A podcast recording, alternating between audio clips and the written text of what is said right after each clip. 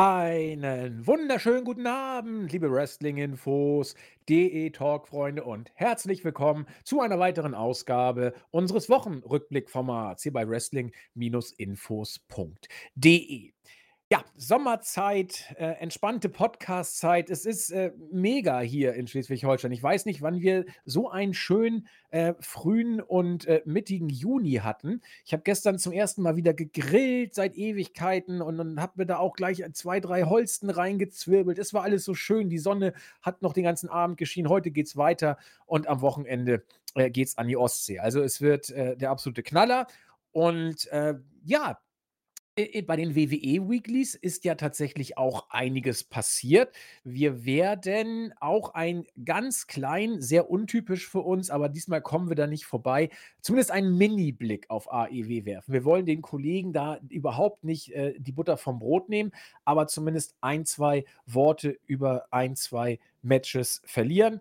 Äh, was wir auch nicht außen vor lassen, ist die, damit können wir auch gerne gleich anfangen, ist ein Wunsch des Marktführers äh, in Richtung Bray Wyatt. Da äh, äh, kriege ich gleich einen Schreck, wenn ich schon die Überschrift lese, aber wir kommen natürlich trotzdem nicht vorbei. Wir stellen uns auch äh, schockierenden Nachrichten.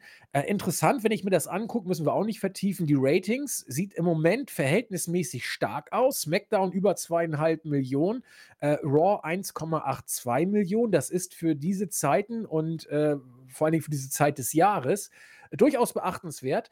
Ergo, es gibt viel zu besprechen und das mache ich natürlich wie immer mit der besseren Podcast-Hälfte. Herzlich willkommen aus Wien, der Christian, unser Chris. Ja, wunderschönen guten Tag. Ähm, ein bisschen äh, eine angeschlagene Stimme diese Woche bei mir. Ich bin aber rechtzeitig noch gesund geworden, nachdem ich die ja, von Sonntag bis Dienstag krank im Bett lag. Wettertechnisch auch nicht wirklich besser, seit ein paar Tagen Regen strömender Regen und deswegen habe ich mich jetzt bei deiner Anmoderation schön zu dir dorthin gesellt im Kopf, zu dem schönen Grillen unter schönem Wetter. Bis du da mit dem Fiend gekommen bist, da wurde ich rausgerissen mit einer Blutgrätsche. Aber ja, schauen wir mal, ob das der Tenor sein wird in dieser Folge. Das ist faszinierend, wenn bei mir das Wetter gut ist, ist es bei Chris meistens schlecht und umgekehrt. Also äh, da kriege ich jetzt gleich mal ein schlechtes Gewissen, denn äh, ja, wenn, das ist blöd. Wenn das Wetter hier schlecht ist, bin ich neidisch und wenn das Wetter hier gut ist, tut es mir leid. Also so oder so, ich bin nie gut gelaunt, egal wie das Wetter ist, weil ich entweder neidisch bin auf Chris oder mit ihm äh, trauere. Ähm, aber na gut, Trauer äh, gibt zumindest für Chris und mich. Bei vielen WWE-Fans mag es anders sein.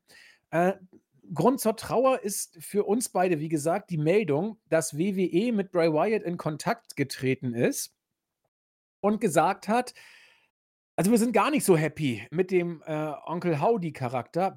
wer schon, ja, muss man sagen. Also, Chris und ich fanden es von Anfang an Panne. Und, äh, das Pitch-Black-Match war auch nicht ideal. Ja, wir fanden es äh, fürchterlich.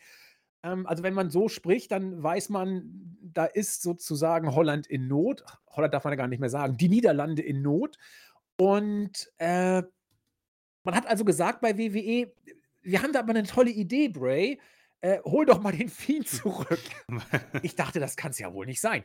Ähm, ja, Chris, also der Fiend. Wir haben über den Fiend jetzt zweimal oder zu zwei Startpunkten und auch in der Folgezeit intensiv gesprochen. Einmal, als der Fiend sein Debüt feierte, da gibt es sehr viel Material zu. Äh, ich fasse es zusammen, Chris fand ihn zuerst gut, ich fand ihn immer doof. Und dann, als Bray Wyatt zurückkam und man sich überlegt hat, ja, kommt der Fiend, kommt er nicht, äh, was wird das überhaupt? Und äh, ich sagte, Chris, das wird überhaupt nichts. Chris sagte, na, vielleicht doch. Und am Ende sagte Chris, nee, wurde nichts, egal was es war. So richtig war der Fiend in Gänze ja nie der prägende Bestandteil des Comebacks von Bray Wyatt, um es mal diplomatisch zu formulieren. Jetzt will man bei WWE wohl offenbar den Fiend voll zurück.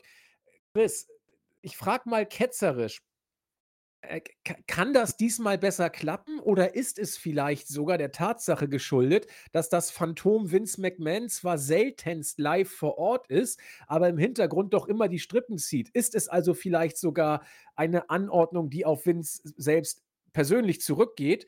Äh, und wäre das dann nicht vielleicht sogar nicht nur eine schlechte Nachricht, sondern geradezu eine äh, Horrornachricht. Ja, Horror verbinde ich mittlerweile wirklich sehr gut mit dem äh, Fiend und dem äh, ja, guten Bray Wyatt. ein Mann, der, auf den ich zweimal reingefallen bin, zu meiner Schande, muss man sagen. Äh, da war ich vor allem bei der zweiten Instanz, nachdem Vince ja zu der Zeit komplett draußen war, habe ich doch äh, Hoffnung gehabt, dass man ja dieses mögliche Potenzial, diese kreative Vielfalt von Bray äh, endlich freier Fahrt lauf, äh, laufen lassen kann.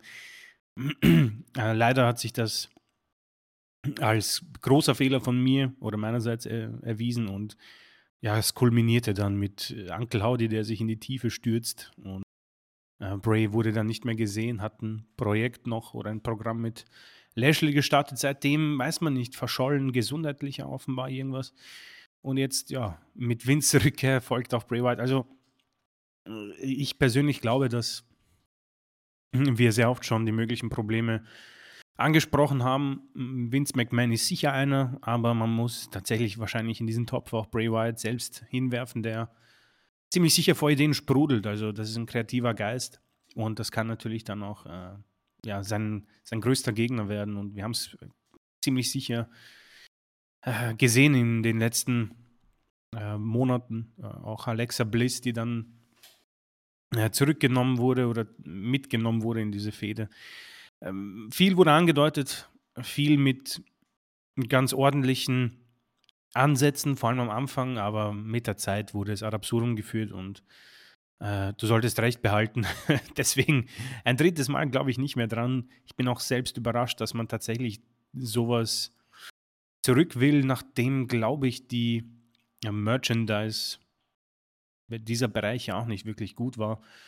Äh, für Brave, ich weiß nicht, äh, ich, ich, seine Karriere ist tatsächlich wohl am Höhepunkt gewesen gegen äh, mit Universal Championship, äh, wo er dann ja, Goldberg quasi, wo er sich hinlegen musste, das war's. Ab da ging das bergab und wir sind jetzt da, wo wir angekommen sind. Ein Mann, der verschollen ist und ja, ein, ein Fiend-Gimmick auspackt, wo man sagt, nicht mal in der Blütezeit hat es funktioniert, auch wenn das SummerSlam-Debüt, da erinnere ich mich doch gern zurück, ganz vielversprechend war. Deswegen, ich erwarte eigentlich gar nichts, bin verwundert, dass man das probiert.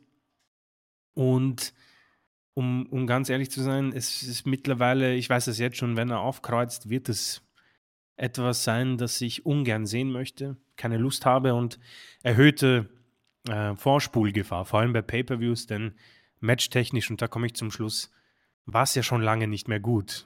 Das letzte vielleicht Gute war äh, Daniel Bryan, aber äh, das ist auch schon eine Zeit lang her. Ja, das, das äh, haben wir tatsächlich auch immer äh, wieder betont, wenn wir versuchen, die Matches rauszukriegen mit dem Fiend, die gut waren. Es, äh, oder generell von Bray Wyatt, die gut waren. Es sind häufig tatsächlich dann die berühmten Matches da beim Rumble 14 oder bei, ich weiß gar nicht, was, war es ein SummerSlam-Match? Ich weiß schon gar nicht mehr, was das für ein, für ein Match war. Das letzte das war ja auch ein Strap-Match, also eigentlich auch nicht das ja. Match, was da die besten ähm, Erwartungshaltung im Vorfeld aufkommen lässt. Und trotzdem hat man da was Gutes draus gemacht. Also das waren aber auch schon die Highlights. Und äh, vor dem Hintergrund bin ich da, wie gesagt, auch bei Chris. Ähm, mir jagt es auch ein klein wenig äh, ein Schauer äh, über den Rücken, ähm, wenn ich bedenke, dass das Ganze vielleicht tatsächlich von Vince McMahon höchst selbst äh, angeordnet äh, worden sein könnte. Denn ich glaube schon, dass Vince diese Art des Gimmicks einfach super fand. Und dass er, äh, wir alle kennen ja Vinces äh, Such a Good Shit-Geschichten, äh, dass der so ein Hokuspokus einfach mag. Und da, wo der Fiend von Anfang an nie wirklich eine Storyline hatte, es war einfach der Fiend, der äh, alle paar Wochen irgendeinen Firlefanz gemacht hatte. Mh, hm, viel mehr war es nicht und viel mehr wird es auch jetzt nicht sein, wenn Vince McMahon wieder seinen Einfluss geltend macht. Und es ist kein Geheimnis, er macht ihn ja geltend. Er ist ja wirklich, wie ich es eingangs angedeutet hatte, wie ein Phantom, äh, von dem man nie weiß, wann es auftaucht, aber das trotzdem allgegenwärtig ist. Und das ist natürlich für die Arbeitsmoral derzeit blendend, äh, nach allem, was man hört. Also entspanntes Arbeiten wie unter Hunter soll wohl schon länger nicht mehr so sein. Und wer Vince kennt, der weiß ja auch, wie er äh, so die Shows führt. Angeblich soll er vielleicht äh, ein wenig reflektiert haben dahingehend, dass es vielleicht gar nicht so schlecht ist für die Shows, wenn er nicht dabei ist. Alleine ich will es nicht glauben. denn äh, ein Vince McMahon wird sich nicht in Frage stellen. Dafür hat er einfach zu viel rausgeholt aus dem Ding und äh, holt ja immer noch finanziell unglaublich viel aus dem Laden raus. Deswegen bin ich da ein bisschen skeptisch, aber das ist ein anderes Thema, das äh, wir in einem anderen Podcast vielleicht äh, tiefergehend behandeln können. Also warten wir mal ab. Ich befürchte, es wird sehr viel mit Vince, wie gesagt, zusammenhängen und deswegen Chris und ich in Bezug auf Bray Wyatt und das Comeback des Fiends, sowohl was das Wrestlerische angeht, als auch äh, in Bezug auf das Storytelling, äh, ja, eher nicht so glücklich. Anders wäre es wohl. Ich muss auch hier das Wohl betonen, weil wir es eben nicht wissen, weil es hypothetisch ist. Aber anders wäre es vielleicht, wenn Hunter die komplette Kontrolle hätte und wenn Bray Wyatt ähm, freies Geleit oder freies Schalten und Walten in Bezug auf seinen Charakter und auf seine Ideen hätte. Aber da wissen wir es eben auch nicht, inwiefern äh, Bray das Ding selbst gegen die Wand gefahren hat oder inwiefern es äh, Anordnungen von oben waren. Und deswegen sei es hier als äh, kleiner Opener angedeutet, aber Stand jetzt wollen wir es dann auch nicht weiter vertiefen. Was wir hier auch nur kurz andeuten möchten, AEW ist hier nicht unsere Spielwiese. Und wir wollen AEW auch nicht durch die Hintertür zu unserer Spielwiese machen. Aber ab und zu gibt es, finde ich, etwas, was man neben der Reihe mal erwähnen sollte, weil das ist eine News gewesen. Ich habe sie zur Kenntnis genommen und äh, das sage ich selten mittlerweile bei AEW-Shows, weil ich ja sehr in der WWE-Bubble einfach drin bin und das mit Chris eben dankbarerweise hier machen kann. Ähm, AEW hat mich so ein bisschen verloren ist falsch. Es ist einfach zu viel, um das man sich kümmern muss. Und Chris und ich äh, kriegen eben nur WWE hin. Darüber haben wir auch mit Rigel schon ein bisschen philosophiert und mit anderen Usern. Es ist eben so. Wir haben uns damit abgefunden. Aber wenn ich jetzt lese, dass bei Forbidden Door, also AEW und New Japan, Forbidden Door Teil 2, wenn ich da sehe, dass Kenny Omega gegen Will Osprey Teil 2 angekündigt ist, und, und das ist für mich eigentlich das Match, das ich immer sehen wollte, oder eins von den Matches, die ich immer sehen wollte. Brian Danielson gegen Katsushika Okada. Werde ich da einschalten? Also da gibt es für mich überhaupt keine Diskussion. Äh, alleine dieses Match, ich glaube, Danielson gegen Okada, also äh, es musste jetzt auch langsam mal kommen. Danielson ist, glaube ich, noch ob er on his prime ist, weiß ich nicht. Aber er ist in einer immer noch verdammt guten Verfassung. Und ich glaube, das ist so eines dieser Matches, ähm, was eine Karriere vielleicht ausmachen oder vollenden kann, in Anführungszeichen. Dass Omega gegen Osprey äh, safe oder recht wahrscheinlich die fünf Sterne durchbrechen. Äh, dafür war das erste Match einfach zu gut von den beiden. Davon können wir wohl ausgehen. Aber Brian Danielson gegen Okada, ich glaube, das wird eine ganz feine Klinge. Ähm, also eines der Matches, wo ich die Ansetzung nur sehe und sage, muss ich sehen. Und ich will es auch einfach nur sehen. Und ich weiß nicht, ich glaube, ich kann auch nicht enttäuscht werden. Also, wir kennen ja, Chris und ich sprechen ja oft drüber. Es gibt Matches, da erwartest du nichts und wirst positiv überrascht. Und es gibt Matches, da gehst du mit hoher Erwartung rein und wirst dann so ein bisschen am Ende vielleicht ernüchtert, vielleicht sogar enttäuscht manchmal, obwohl das Match eigentlich ist. Ich habe irgendwie bei dieser Ansetzung das Gefühl, ich, ich, kann es gar nicht schlecht finden, weil ich mich einfach freue, dass Danielson im Ring ist, äh, mit Okada kämpft, weil das irgendwie, verzeiht mir diese Phrase, etwas ist, was zusammen gehört, obwohl sie noch kein Match gegeneinander hatten. Äh, zumindest kann ich mich an keins erinnern. Ich muss mich da ein bisschen relativieren. Also mega, mega, mega. Und deswegen sei es hier kurz angedeutet, wenn ihr also äh, so ein bisschen was mit äh, spektakulären Matches haben wollt, kommt ihr an Omega gegen Osprey sowieso nicht vorbei.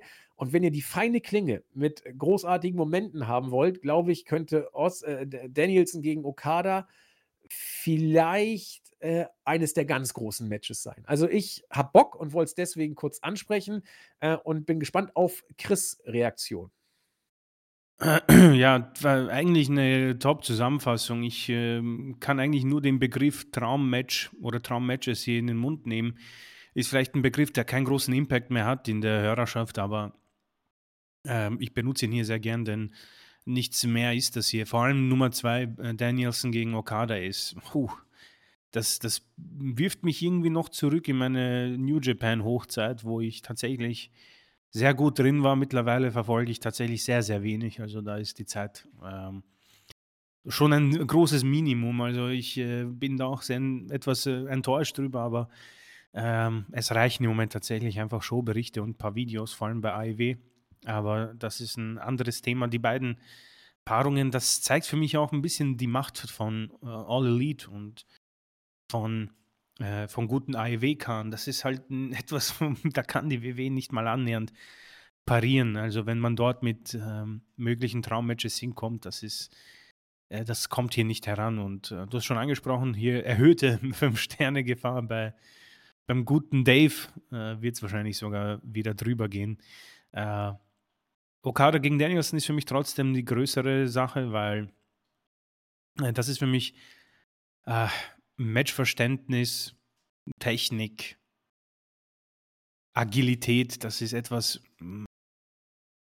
was sich vielleicht an den Mount Rushmore kleben würde von möglichen Top-Top-Traum-Matches. Äh, ich freue mich drauf, werde es mir auf jeden Fall ansehen und ähm, e ebenfalls äh, Enttäuschungsgefahr sehr gering. Vielleicht würde ich die sogar bei Omega gegen Osprey, denn Nummer 1 war für mich eigentlich irgendwo nahe an der Perfektion. Äh, ähnlich wie Omega und Okada. Äh, das sind schon so Geschichten, die packe ich irgendwie ganz nach oben und äh, das wird schwer vom Thron gestoßen werden. Deswegen halte ich mich hier auch kurz und kann nur sagen, Freunde äh, des Wrestlings, ja, Professional Wrestling, man kann hier wirklich äh, das Popcorn oder die Chips oder was auch immer bereitlegen und äh, die Füße hoch und äh, ich denke mal, anderthalb Stunden werden die beiden Matches wohl gemeinsam haben oder eine Stunde und das wird pure Freude, pure Freude. Ja, also ich habe auch gerade so ein bisschen über die Matchzeit, äh, hin und her sinniert. Also, eigentlich müssen beide safe über eine halbe Stunde gehen. Also, da bin ich also, ich könnte mir sogar vorstellen, dass, äh, Danielson gegen Okada vielleicht die 40 Minuten kratzt. Ähm, daf so das könnten Omega und Osprey vielleicht auch, aber ich glaube, das wird einfach noch ein Tick mehr intensiver, sodass du die Pace vielleicht gar nicht 40 Minuten gehen wirst können. Also Danielson, Okada wird deswegen locker 40 Minuten gehen können, theoretisch, weil sie diese typischen New Japan äh, äh, Big Time Matches haben, äh, Aufbau haben werden. Das heißt, da wird es 10 Minuten lang äh, 10, 15, vielleicht sogar 20 Minuten lang sehr abtasten und dann technisch zu Werke gehen, wo wir so das ein oder andere Schmankerl zum äh, ähm, Zungeschnalzen sehen werden. Und dann werden sie die Pace langsam erhöhen. Und ich glaube, Omega gegen Osprey wird sofort äh, in die Vollen gehen oder relativ schnell. Und äh, solche Matches musst du eben dann entsprechend anders äh, taktieren und aufbauen. Aber äh, das, das, hey, also ich, ich, ich möchte, also es einfach sehen. Es geht gar nicht, es ist gar nicht so die Erwartungshaltung, es ist einfach, ich möchte es sehen und äh, genießen. Ja, das war also äh, kurz etwas über AEW. Wir wollen es auch nicht übertreiben, aber wenn Chris und ich schon mal dieses Big-Time-Feeling verspüren und oft kommt es wirklich nicht mehr vor, muss man tatsächlich äh, sagen, dann ähm, ist uns das eine kleine Randnotiz zumindest wert. Ja, und damit würde ich sagen, steigen wir ein in das Tagesgeschäft. Wir haben zwei Weeklies zu bearbeiten und am Ende noch ein bisschen äh, Chris Mania aufzulösen. Nur so viel sei gesagt. Chris und ich haben beide vergeigt und es gab natürlich wieder Worte der Kritik. Kübel voller Häme wurden über uns ausgegossen, aber äh, die Userschaft führt mit 1 zu 0. Wir lösen am Ende auf. Nur so viel sei gesagt, es war nicht Sensational Sherry, die Shawn Michaels bei WrestleMania 9 an den Ring begleitete, obwohl ich mir doch so sicher war, ja, äh, es war jemand anders und äh, Asche auf unser Haupt. Wir lösen am Ende auf. Äh, es sind auf jeden Fall zwei Fragen reingekommen. Ich weiß nicht, ob es einfach nur so QA-Fragen waren oder schon wieder eine Quizfrage an uns. Äh, darüber sprechen wir am Ende. Bevor wir in diese Endphase kommen, gehen wir erstmal in die Arbeitsphase und fangen an mit der SmackDown-Ausgabe 1200. 45. Ja, da sind wir noch gute 1000 Folgen podcastmäßig entfernt, bis wir diese Nummer erreicht haben. Aber ähm, es tut sich was, kann man sagen. Es tut sich was bei ähm, SmackDown. Wir haben Austin Theory sehr häufig in den letzten Wochen, ja, haben wir ihn kritisiert. Jein. Also die Frage war, kritisieren wir ihn oder kritisieren wir sein Booking? Äh, vielleicht kommt auch beides zusammen. Es ist schwierig. Äh, Theory man hat booking-technisch, wie gesagt, den Weg offenbar für ihn nicht so richtig gefunden. Er weiß auch nicht, in welche Richtung er segeln will. Und dann bleibt es bei diesem blöden Spruch: äh, Wer den Hafen nicht kennt, für den ist kein Wind günstig. Dann dümpelt man da eben auf hoher See äh, rum, ohne Sinn und Verstand. Mittlerweile versucht man es jetzt bei SmackDown langsam, dem Ganzen offenbar eine Richtung zu geben. Äh, und Theory macht das, was er eigentlich die ganze Zeit hätte schon viel deutlicher machen äh, müssen.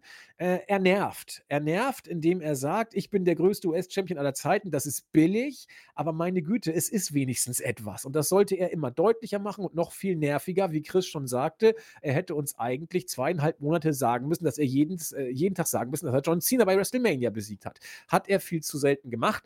Äh, langsam könnte es in die Richtung gehen, dass er so ein bisschen der nervige äh, Go-Away-Heat ziehende Heel wird. Auch äh, interessant in Richtung ist passiert was. Äh, Pretty Deadly hat er angekündigt und äh, die beiden machen jetzt gemeinsame Sache. Also die drei, äh, Theory mit äh, den beiden Jungs von äh, Pretty Deadly, mit Elton Prince und Kid Wilson. Und haben auch einen Achtungserfolg hingelegt und auch äh, nicht einfach mal so. Es war tatsächlich ein Six-Man-Tag, das über 18 Minuten ging und am Ende äh, haben Theory und Pretty Deadly tatsächlich gegen ein doch etabliertes Stable, gegen die Brawling Brutes gewonnen. Ähm, das mag ein erster Schritt sein äh, auf einem potenziell richtigen Weg. Ob es ein Strohfeuer bleibt oder eine gewisse Substanz und Nachhaltigkeit hat, das, ich glaube, müssen wir abwarten, oder? Ja, Austin Fury ist äh, ein Mann, den hatten wir tatsächlich auch in großer Vielfalt schon in diesem Podcast. Ähm, ich, ich persönlich habe mir überlegt, was, was fehlt es mir bei ihm? Und es fehlt mir ein bisschen ein, ein Wiedererkennungswert, etwas, was ihn abgrenzt. Ja? Also ich habe überlegt, was würde ihm gut tun? Irgendwie so eine United States Open Challenge wöchentlich, wo er Leute besiegt, aber wäre dann so wieder ein Cena-Abklatsch. Äh, könnte man natürlich, natürlich mit einem, seinem Sieg über Cena eventuell nutzen, wo er sagt, schau, ich besiege nicht nur Cena, sondern ich mache auch die Open Challenge besser als eben jener.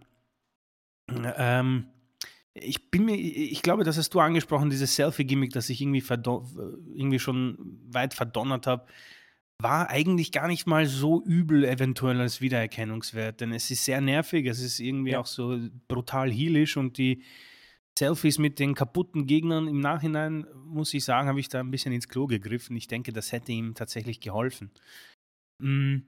War, war, auch nicht zu dicht an Tyler Breeze dran, finde ich. Also, ja. der hat ja diesen Selfie-Stick, da waren Parallelen, aber ich, ich fand auch, es, es, es war noch hinreichend authentisch genug. Ähm, geil war es auch nicht, aber es war besser, da bin ich bei dir, Chris, es war deutlich besser als das, was die letzten Wochen und Monate für Theory äh, gebucht wurde, ja. Ab, absolut, weil äh, eben Wiedererkennungswert. Er, er, er geht jetzt halt für mich unter in einer langen, langen Liste von United States Champions, die Heels waren, ja. Und das ist eventuell auch ein bisschen der Zeit geschuldet, klar, und äh, es wird auch Theory-Fans geben. Allerdings finde ich die Zusammenschließung mit Pretty Deadly ziemlich gut.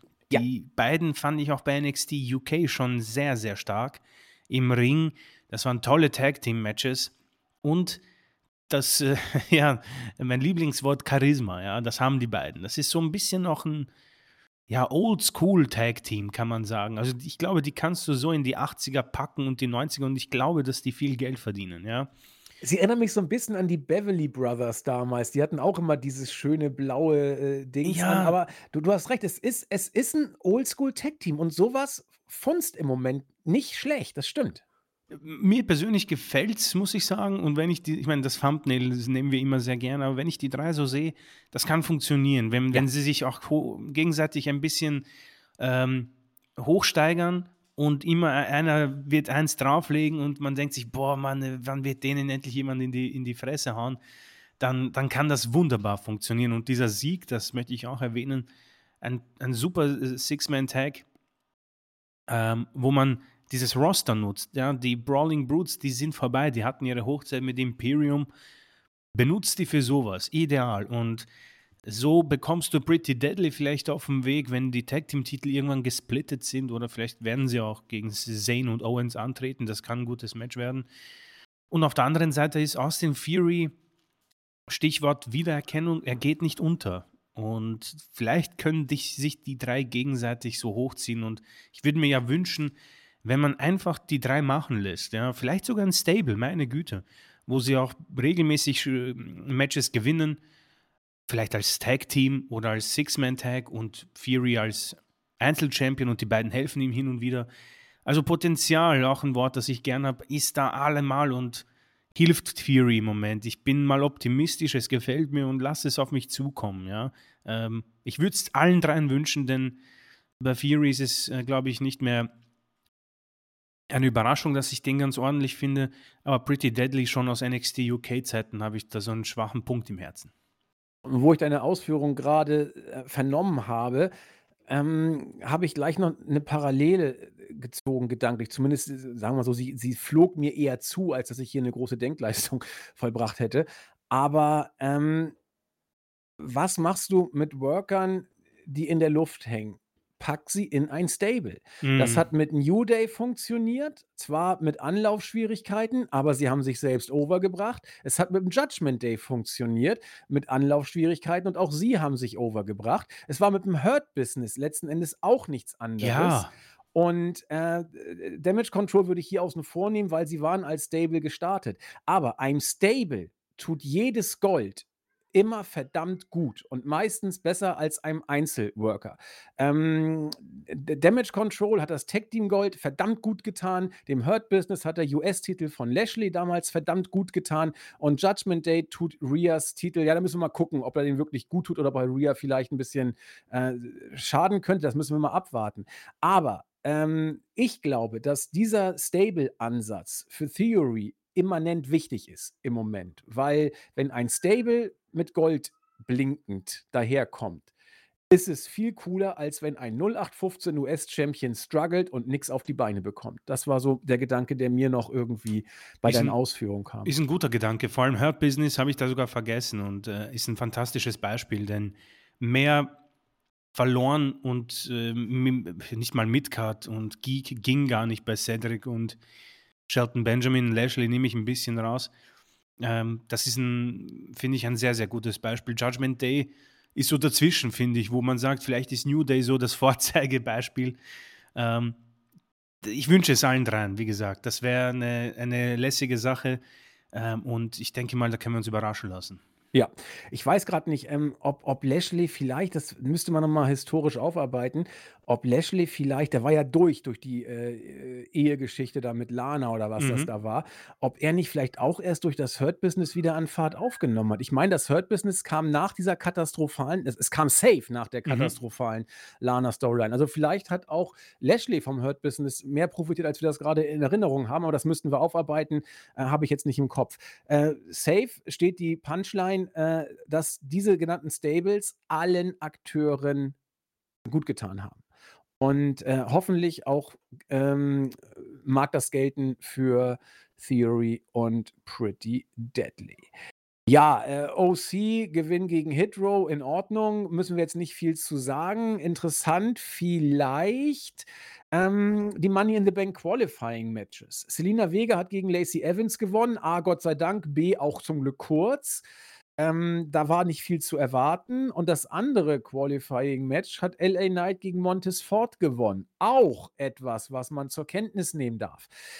Angeblich haben hier die beiden hinter den Kulissen als Top-Favoriten auf den äh, Koffer gewonnen.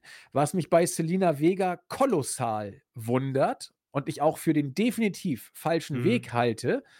Äh, bei LA Knight haben wir drüber gesprochen. Mag es der erste Schritt äh, oder die erste Stufe einer Initialzündung sein. Ich will es noch nicht ausschließen, weil der Junge, wie gesagt, einfach gut ist. Stichwort Charisma. Und auch im Ring ist das in Ordnung. Es ist schon öfter vorgekommen, dass Leute sich aus dem übelsten Booking-Sumpf äh, befreien konnten.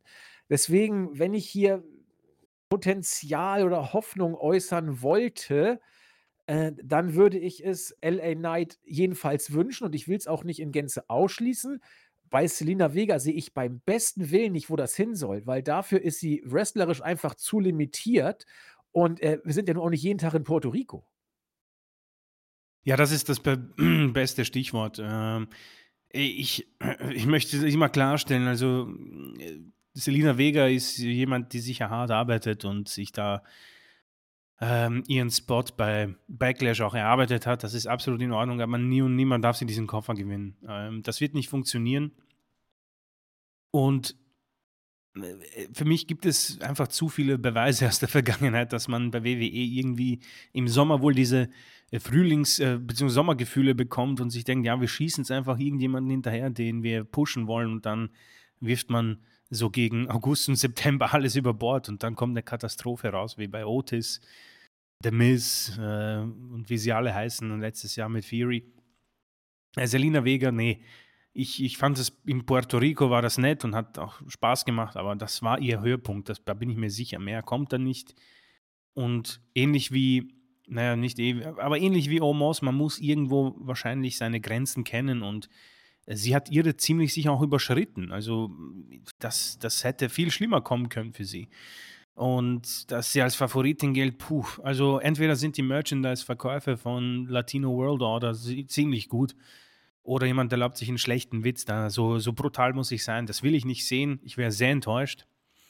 Ich persönlich sehe auch niemand, wo man sagt, aufstrebender Star. Ich würde es irgendwo sogar äh, Becky Lynch geben, ja, ja um, um einfach aus diesem Sumpf rauszukommen mit Trish und äh, Zoe Stark. Ähm, auf der Seite der Männer, gut, LA Knight. Um, oftmals hier auch ein, ein Teil von den Shows vielleicht sogar der mit dem größten Charisma im Moment beschenkt. Man hat viel kaputt gemacht, finde ich. Also ich habe, wir haben letzte Woche ein bisschen über Dominic Mysterio, glaube ich, gesprochen. Und im Moment hätte der sogar bei mir äh, die Nase vorn, wenn es um einen anderen Kofferträger gibt. Denn ja. dieser Koffer würde tatsächlich sogar durch Dominic profitieren, weil er endlich mal wieder Farbe bekommt und es nicht irgendjemand ähm, der in den Midcards verschwindet, ähm, dann mit sich trägt. Ja. Ähm, Otis war damals ja ein netter Versuch, aber das war eben durch Mandy Rose wahrscheinlich so eine Hochzeit. Mein, meine Favoriten, also Becky Lynch und irgendwo LA Knight und Dominic Mysterio, wobei ich sagen muss, das merkt man schon, was man kaputt macht. Jetzt, ist, jetzt spreche ich natürlich nicht für alle Fans der Welt, aber man hat LA Knight ziemlich durch den Dreck gezogen. Pitch Black Match wurde schon erwähnt ich finde, das kann man nicht einfach so abwaschen. Und ähm, er muss jetzt langsam wieder was machen. Ob man das mit dem Koffer macht, also charismamäßig wäre das eine lässige Sache, wenn er dann Woche für Woche irgendwie andeutet.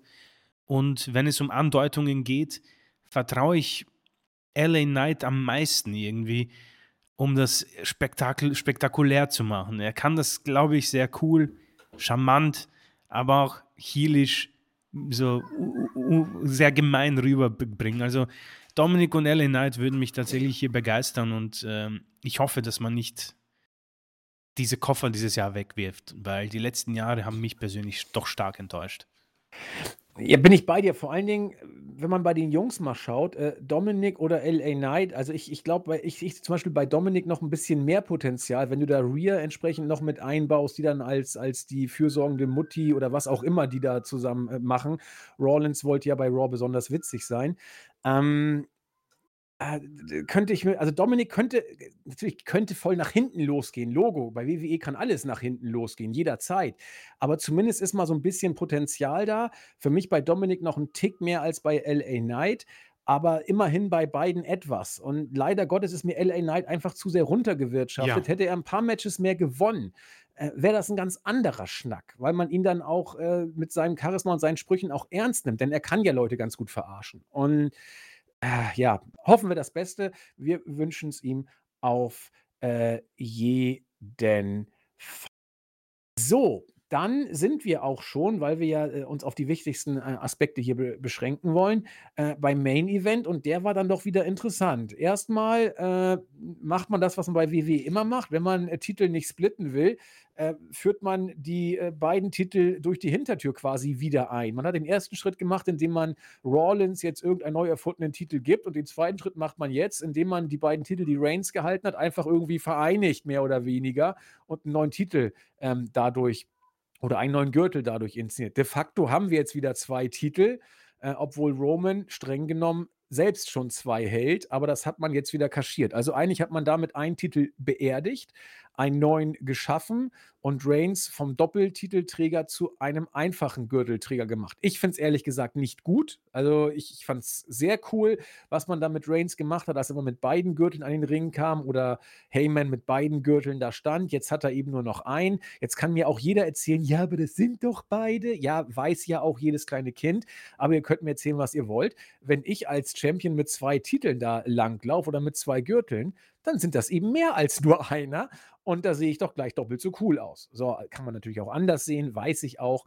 Aber ich finde, das ist irgendwie wieder mal durch die Hintertür hat man versucht, eine Situation zu vermeiden, aus der man, äh, der man sich eigentlich hätte stellen müssen. Das möchte man nicht, also eiert man rum. Und es wird keine zwei Wochen dauern, da wird man uns erzählen, dass der Titel von Rawlins eigentlich genauso geil ist wie der von Reigns und irgendwann wird sich auch so anfühlen. Das ist für die Storyline nicht gut, das ist für die Titel nicht gut, es ist für alles nicht gut. Zumindest so äh, aus meiner Sichtweise. Gut, diesen Schritt hat man jetzt gemacht bei äh, SmackDown. Äh, in, mit allen Ehren kam dann Hunter persönlich raus und hat diesen neuen schmucken Gürtel äh, Roman Reigns gegeben. Der fand das auch ganz gut und sagte, ja, bitte anerkennen, nicht vergessen. Und dann kam auch erstmal die anerkennende Werbung und dann wird es eigentlich interessant.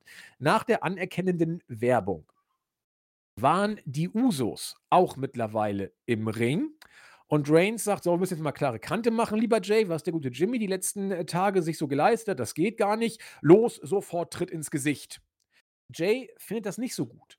Er sagt, nein, nein, äh, finde ich nicht in Ordnung. Und Jimmy sagt, Brüder werden sich nicht gegenseitig betrügen. Wir stehen füreinander ein. Wir beschützen uns. Und äh, wir werden das nicht so machen wie Reigns, der alle nur gegenseitig manipuliert und gegeneinander ausspielt und so weiter. Ähm, Reigns äh, riecht hier äh, äh, Probleme und stellt so die Vertrauensfrage, könnte man sagen, und sagt äh, zu Solo: Solo, was denkst du denn? Auf wessen Seite stehst du? Er sagt: äh, Roman, ich erkenne dich als Tribal Chief an, aber die Usos sind eben meine Brüder. Daraufhin stellt sich Solo auf die Seite der Usos, körperlich, wandert rüber. Und jetzt äh, wird der Aufstand geprobt. Jimmy sagt, haha, wir sind die Bloodline. Und entweder du gehörst dazu und zollst uns Respekt oder es werden hier andere Seiten aufgezogen. Äh, Reigns ringt mit sich im wahrsten Sinne des Wortes, zumindest äh, emotional, und äh, gibt dann nach. Und als Zeichen des Respekts umarmt er lange den guten Jimmy Uso. Wie gesagt, es dauert recht lange, diese Umarmung. Dann geht Reigns einen Schritt zurück und äh, sagt: Nein, ich werde dich nicht anerkennen. Und äh, großer Swerve, Solo Sikoa hat man so getan, als ob. Solo hat dann Jimmy angegriffen. Jay macht das, was er letzte Zeit immer macht. Er guckt blöd aus der Wäsche und ist äh, schockiert. Und äh, damit ist dann offenbar jetzt der äh, Bloodline-Übernahmeversuch der Usos zumindest für die SmackDown-Ausgabe gescheitert. Mal gucken, was bei Raw kommt. So viel sei gesagt, es wird wieder vertagt auf äh, äh, SmackDown-Ausgabe diese Woche. Ähm, ja, also interessant, möchte ich sagen. Ähm, es ist irgendwo zwischen gestreckt und Innovation und soliden Weitererzählen zugleich. Es ist irgendwie alles drin. Ich kann es schwer greifen frage deswegen Chris, wie er es meint. Also ich finde es ich find's gut, muss ich sagen. Ich finde es einfach gut. Es ist nicht Sami Zayn, äh, Survivor Series, Royal Rumble, Elimination Chamber mäßig geil, aber es ist, finde ich, immer noch gut. Chris. Ja, die Konsequenz, glaube ich, einer so langen Story es sind eben solche Geschichten. Ich glaube, wir befinden uns so in einer in der ersten Staffel einer Serie, die super funktioniert hat, aber alle sind sich einig, es, ist, es hätte enden müssen. Dennoch sieht man es sich an und äh, die Nuancen stimmen noch immer. Also, äh, das mit dem Titel ist für mich so eine Sache, die, ohne dass ich es genau erklären kann, mich etwas stört. Also, deine Beschreibung würde ich eigentlich so gern hernehmen. Zwei Titel sehen einfach cooler aus. Also, wenn ich da reinkomme, bin der Doppel-Champion. Diese Aura, die das ausstrahlt, ist schon ziemlich krass. Ja. Deswegen war ich auch ein großer Fan von äh, Kenny äh, Omegas Ich gewinne alle Gürtel-Gimmick. Äh, bin gespannt, welchen Titel man irgendwie jetzt eingestampft hat, ob das jetzt der äh, Universal-Titel ist oder WWE Championship oder ob man daraus einfach die äh, einen Titel macht, äh, was dann etwas faul wäre, diese Hintertür-Geschichten. Die Story selbst mh, hm, versucht man jetzt äh, gekonnt zu strecken und es gibt da auch gewisse äh, Situationen, eben wie die bei SmackDown, wo ich sage, okay, ich kann dem was abgewinnen, ja, weil man nicht wirklich weiß, was passiert. Also als ich da solo an die Seite der Usos begeben hat, war ich auch so, okay, wohin, wohin führt das jetzt? Vielleicht muss Roman jetzt doch ein, einbrechen. Und äh, ein Moment, der mir persönlich sehr gut gefallen hat, war diese lange Umarmung, wo Roman dann äh, ernüchtert sagt, nein, das, das wird nicht mehr so sein wie früher und folgen dann die, äh, die Attacke. Es ergeben sich natürlich wieder fantastische Matches. Ja. Also, ich weiß nicht, ob Roman für Money in the Bank für, zur Verfügung steht, aber die Usos gegen Roman Reigns und Solo Sikoa, ich meine, das ist Match qualitätstechnisch eine große Sache und also äh, Roman ist dabei in England, der ist, glaube ich, schon bestätigt. Na bitte, dann haben wir ja da schon eine gute, äh, gute Option, gute Möglichkeiten. Und natürlich Storyline-technisch, was, was da passiert, ja, ob man den nächsten Swerve erwarten darf oder eben nicht. Die einzige Frage für mich natürlich, okay, wohin, wohin es denn jetzt? Also wir haben nicht mal annähernd jemanden, der äh, Romans äh, Titel attackiert. Die sind tatsächlich auch jetzt ein bisschen in in den Hintergrund gerückt, wurden ein bisschen jetzt äh, mit Rampenlicht beschenkt, als äh, Triple H diesen neuen Titel ähm, den, den guten Tribal Chief quasi übergeben hat. Dennoch ähm, fehlt es mir an dem Aspekt, dass niemand irgendwie im Roster sich in der Lage fühlt, ihn zu herauszufordern. Und das finde ich irgendwie blöd. Das macht für mich keinen Sinn. Also auch, dass der General Manager Adam Pierce nicht sagt, du Roman, das ist alles super und das macht auch Spaß, aber es gibt genug Leute im Roster, die diesen Titel, ähm, die dich noch nicht herausgefordert haben. Und da macht man, wenn wir schon über AEW gesprochen haben, macht das AEW für mich deutlich besser, indem man äh, viele Stars an den oder Herausforderer auf den Weg bringt mit diesem Punktesystem auch. Ähm, so bei WWE ist das ein Mischmasch. Also im Moment, wenn ich im Stehgreif Leute nennen müsste, die Roman herausfordern können, stehe ich natürlich dann auch ohne Namen da. Aber das sollte ja so nicht sein. Und diese Sachen stören mich schon. Nichtsdestotrotz, die Talente dieser vier Männer und natürlich auch von Paul Heyman als dem Wise Man bringen mich hier auf jeden Fall noch dazu zu sagen, ich bin entertained. Ich möchte sehen, wie es weitergeht und stehe auch nicht kurz davor zu sagen, nee, ich schalte ab, wenn ein Bloodline kommt. Bei weitem nicht. Die Sache macht man gut. Man hat genug Twists und Turns drin. Jetzt bleiben nur noch vielleicht ein paar Neuigkeiten. Also die Matches mit Roman würde ich ein bisschen verändern. Ich würde versuchen, zumindest mal so ein Number One Contendership Turnier auf den Weg zu bringen, damit das Ganze auch nicht nur von den fünf Leuten getragen werden muss. Natürlich, es wird keinen zweiten Sami Zayn geben. Aber wir haben auch nicht gewusst, dass es den Sami Zayn gibt. Und wer weiß, Leute, also grab the brass ring, versuch einfach zumindest nebenbei jemanden auf den Weg zu bringen und vielleicht klebt es an, vielleicht auch nicht, aber ich, ich, ich möchte nur ungern, dass Reigns diese, was auch immer, 1400, 1500 Tage mit nur zwei Titelverteidigungen und zwar gegen Cody Rhodes und XY macht. Das wäre brutal langweilig. Und wenn ich ehrlich bin, brauche ich auch bei WrestleMania 40 sowas von überhaupt nicht Cody Rhodes gegen Roman Reigns, denn dann haben wir ein Problem mit dieser ganzen Regentschaft, denn das wird wenig Sinn machen. Und wenn ich ehrlich sein muss, würde ich das Ganze irgendwie mit dem Kofferträger beenden. Auch wenn es ein unrühmliches Ende wäre, aber ich könnte es für mich persönlich so am besten erklären und es kulminiert dann vielleicht mit äh, einem großen Match zwischen den Bloodline-Brüdern weiß nicht, Fatal Four-Way, wenn sie irgendwie alle nicht mehr einig sind, keine Ahnung. Das Tag Team Match zwischen den Parteien, glaube ich, kriegen wir bei Money in the Bank. Also die Optionen sind ja da schon sehr groß.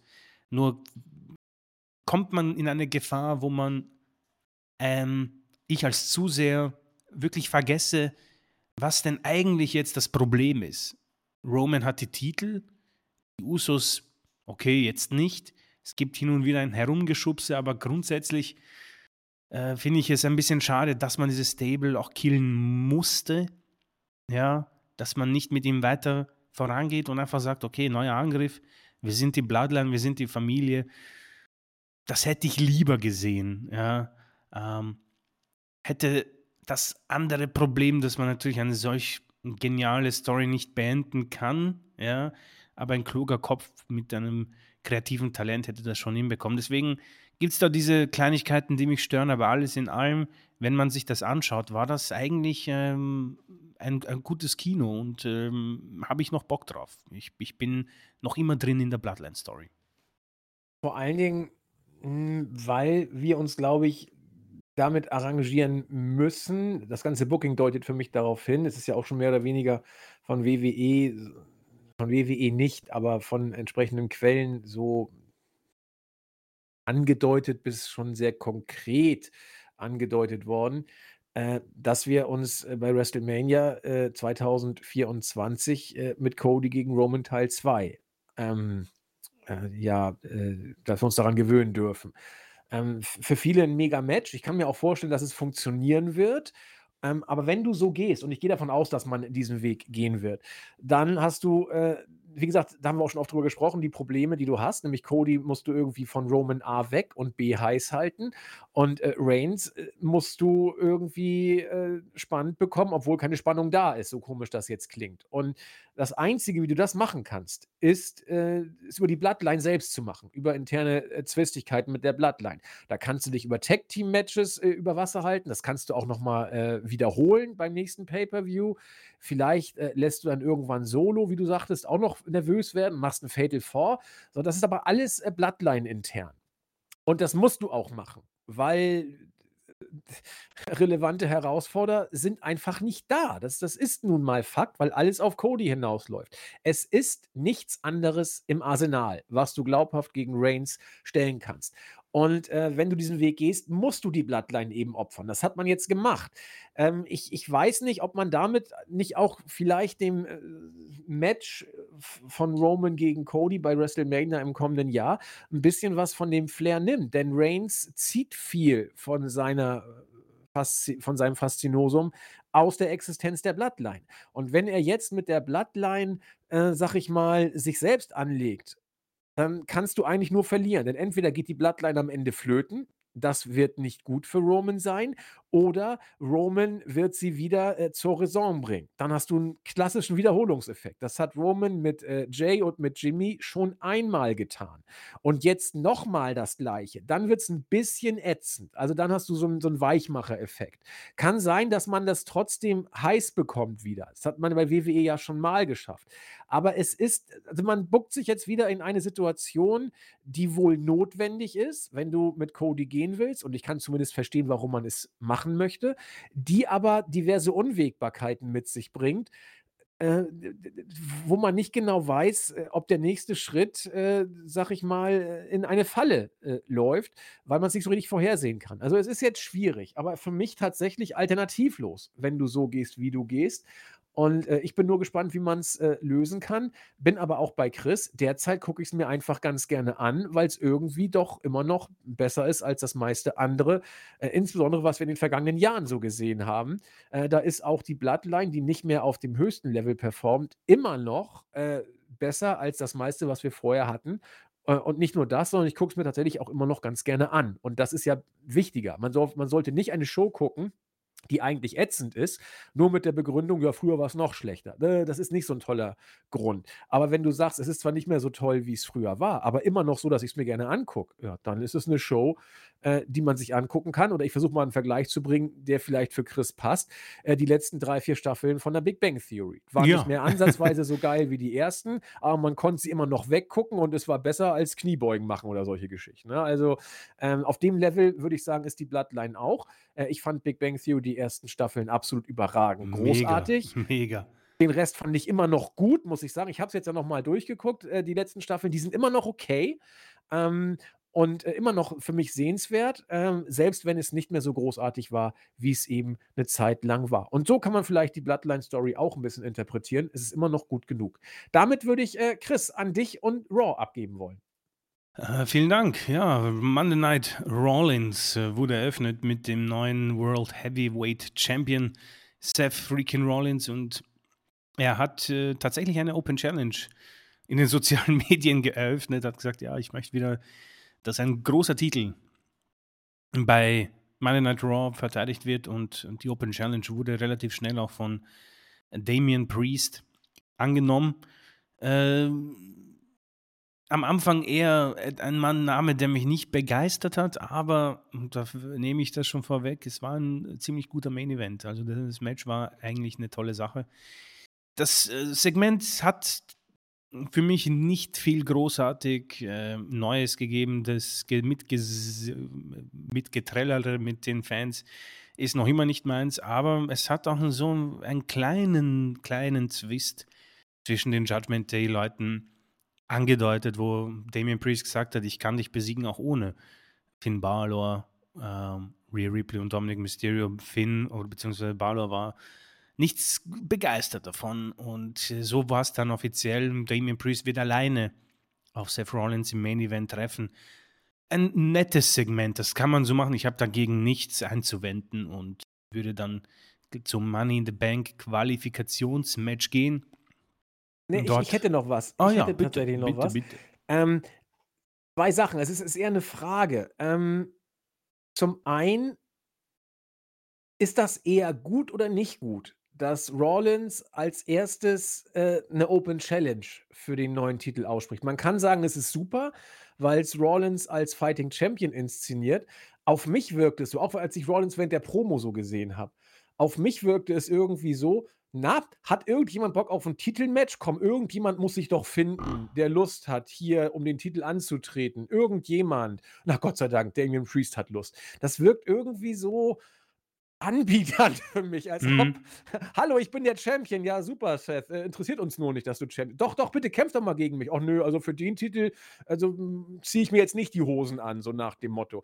Also, das mag täuschen, aber äh, es wirkt irgendwie ganz komisch. Und dann weiß ich gar nicht, äh, was äh, Rawlins sich dabei gedacht hat, als er sagte, äh, als er quasi ähm, ähm, den guten äh, Damien Priest so ein bisschen geworkt hat und ihn manipuliert hat und ihn dazu gebracht hat, ein äh, Match, äh, sag ich mal, zu bestreiten, wo seine Kollegen nicht dabei sind. Äh, eigentlich ist das doch der typische Heel-Move, dass äh, der, der Heel den dummen Face so lange belabert, bis er sagt, oh, ich kämpfe auch gegen dich, ohne meine Freunde. Und äh, hier hat sich, finde ich, Priest total facig mhm. verhalten. Mhm. Äh, Barlow hat geguckt, wie, mal, ist der Typ jetzt völlig blöd? Was macht er denn da? Als ob er irgendwie einen schlechten Witz gehört hat. Also für mich war hier alles irgendwie komisch. Ich, ich, ich konnte es nicht greifen. Auch wirkt Rollins auf mich wie der Depp außer Klapse irgendwie. Also äh, ich weiß, dass viele ihn mit dem Gimmick gut finden ich, ich komme damit nicht klar. Ich komme weder mit dem Titel klar, ich komme mit Rawlins als Titelträger nicht klar, ich komme mit seinen Promos nicht klar, ich komme mit diesem Segment nicht so richtig klar, weil hier für mich alles verwirrend ist. Und äh, womit ich aber klar kam, darüber sprechen wir nachher noch, war die Matchqualität, das aber äh, später. Entschuldigung, Chris, das waren so meine Gedanken, die sich da irgendwie äh, mhm. über Nacht aufgestaut hatten. Ja, ich stelle mir nur die Frage, also wo, wo ich mir sicher bin, die Idee mit äh, Edge und seinem Abschiedsregentschaft, das hätte hier den Titel, glaube ich, sehr gut hineingeholfen in seine erste Regentschaft, ja. ja. Ich finde jetzt diese Open Challenge und eine erste Titelverteidigung bei Raw an sich nicht so schlecht. Nur gehe ich mhm. mit. Es ist halt irgendwie random, ja. Es, es ist kein, kein Aufbau und es ist halt auch so, was wäre passiert, wenn Damien diesen Titel jetzt gewinnt, ja? Vergleichbar mit Dolph Ziegler als World Heavyweight Champion. Genau. Das war dann damals schon klar, okay, wir sind mittlerweile in der Zeit, wo es eigentlich nur einen World Title gibt. Und der World Heavyweight Champion ist quasi ein zweiter Intercontinental Champion. Und so fühlt er sich im Moment an. Und äh, das Problem, was wir beide wohl haben, ist eben, dass äh, Seth, also bei mir kommt er nicht an. Und äh, ein, ein charismatisches ein, oder ein, ein, ein Gunther oder irgendwo vielleicht so was ganz anderes. Ich meine, ein LA Knight in der Hochphase, die er vor der Bray Wyatt Promo hatte, das wären so Kandidaten gewesen, wo ich sage, weißt du was, das ist halt mal was komplett Neues, ja. mal was sehr Frisches und ich lasse das gerne auf mich zukommen. So reiht er sich halt ein. Das ist für mich die Intercontinental Championship Regentschaft von Seth aus 2016. Ja. ja. Ähm, aber vielleicht kann er es rausziehen, wenn man sagt, okay, das wird der Titel, wo, was wir auch vorher gesehen haben, mit guten Matches, habe ich an sich kein Problem. Ja. Ob das der Sinn und Zweck ist, das muss sich WWE dann selbst fragen. Ja. Money in the Bank, Qualifikationsmatch. Becky Lynch hat gegen Sonja Deville gewonnen. und steht jetzt auch im Match äh, um diesen begehrten Koffer. Trish und Zoe wollten Becky aus dem Konzept bringen, haben das nicht geschafft. Ähm, ja, haben wir schon drüber gesprochen. Becky hm, sollte diesen Koffer gewinnen, damit man da aus diesem dämlichen Sumpf rauskommt. Ähm, dann ein, ein ziemlich coole Match-Ansetzung. Also, das ist eigentlich Pay-Per-View-Qualität. Sami Zayn und Kevin Owens sind backstage und sie werden wie immer unterbrochen von Imperium. Nur der Unterschied in dieser Woche, Gunther hat auch was zu sagen. Und äh, Kevin Owens hat gesagt, okay, jetzt reicht's. Ich lasse mich hier nicht verarschen. Wenn du ein Problem mit mir hast, wir haben da glücklicherweise einen Ring, der aufgestellt wurde und wir werden gegeneinander antreten. Gunther auch sehr, sehr gut, nimmt das Ganze an, ist nicht überrascht, denkt sich, hörst du was, KO, das machen wir. Und äh, nach der Werbeunterbrechung haben wir eigentlich so ein heimliches Traummatch, wenn wir heute schon in Traummatch-Stimmung sind, äh, beim Monday Night Raw gesehen. Äh, Gunther als Intercontinental Champion hat gegen Kevin Owens gewonnen. Und das hier war ein sehr starkes Match. Ähm, und für mich auch das richtige Ergebnis, denn wir befinden uns jetzt in einer Situation, die gar nicht mal so schlecht ist für solche Geschichten, denn Kevin Owens und Sami Zayn sind im Moment nicht weiter kaputt machbar. ein, ein, Wort, das es zwar nicht gibt, aber ja, äh, für mich. Verstehe ich aber. Ja. Äh, du kannst ihn hier verlieren lassen, aber das Ganze bringt halt Gunther für mich trotzdem noch mehr, wo ich sage, okay, der gewinnt und ist ein dominanter Intercontinental Champion und lässt sich halt auch nicht irgendwie die Blöße geben von einem von den Tag Team Champions und das ist sauber, denn Sammy und Kevin Owens sind einfach jetzt auf dieser Welle der wir können nichts mehr falsch machen. Ja, das, sie haben die Titel, ob das positiv oder negativ ist, das darf jeder für sich selbst entscheiden. Aber ich finde, dass man sie im Moment gar nicht mal so schlecht nutzt. Also da, da darf ich tatsächlich ein kleines Lob aussprechen an WWE. Ich finde das nicht so schlecht. Das kann man so machen und wenn es dann hinausläuft auf ein Tag Team Match zwischen Imperium und Owens und Zane, vielleicht bei Money in the Bank, hat man das, finde ich, eigentlich gut aufgebaut. Ja, es gab die entsprechenden äh, Eingriffe in das Match. Das muss wohl sein bei so vielen äh, Protagonisten, aber es hat dem nicht geschadet, finde ich. Ein, eine gute Einsetzung von diesen Möglichkeiten, wo man Gunther für mich weiterhin sehr stark darstellt. Da bin ich wirklich sehr happy damit und das finde ich rundum ein super Paket. Ich fand äh, Gunther in der Promo überragend in diesem mhm. Backstage-Segment. Also ähm, er hat, finde ich, auch Owens äh, outperformed und Owens war nicht schlecht in diesem Segment. Aber ich fand, Gunther war, also der, der war der Star. Der war der Star in diesem Segment. Und äh, ich finde auch, was du über Sami Zayn und, und, Owens gesagt hast, die sind nicht kaputt zu machen, weil sie auf einem Level sind, äh, wo wir sie ja nun auch leider seit dem WrestleMania-Titelgewinn gesehen haben, das ist Midcard. Das muss man jetzt mal so deutlich sagen.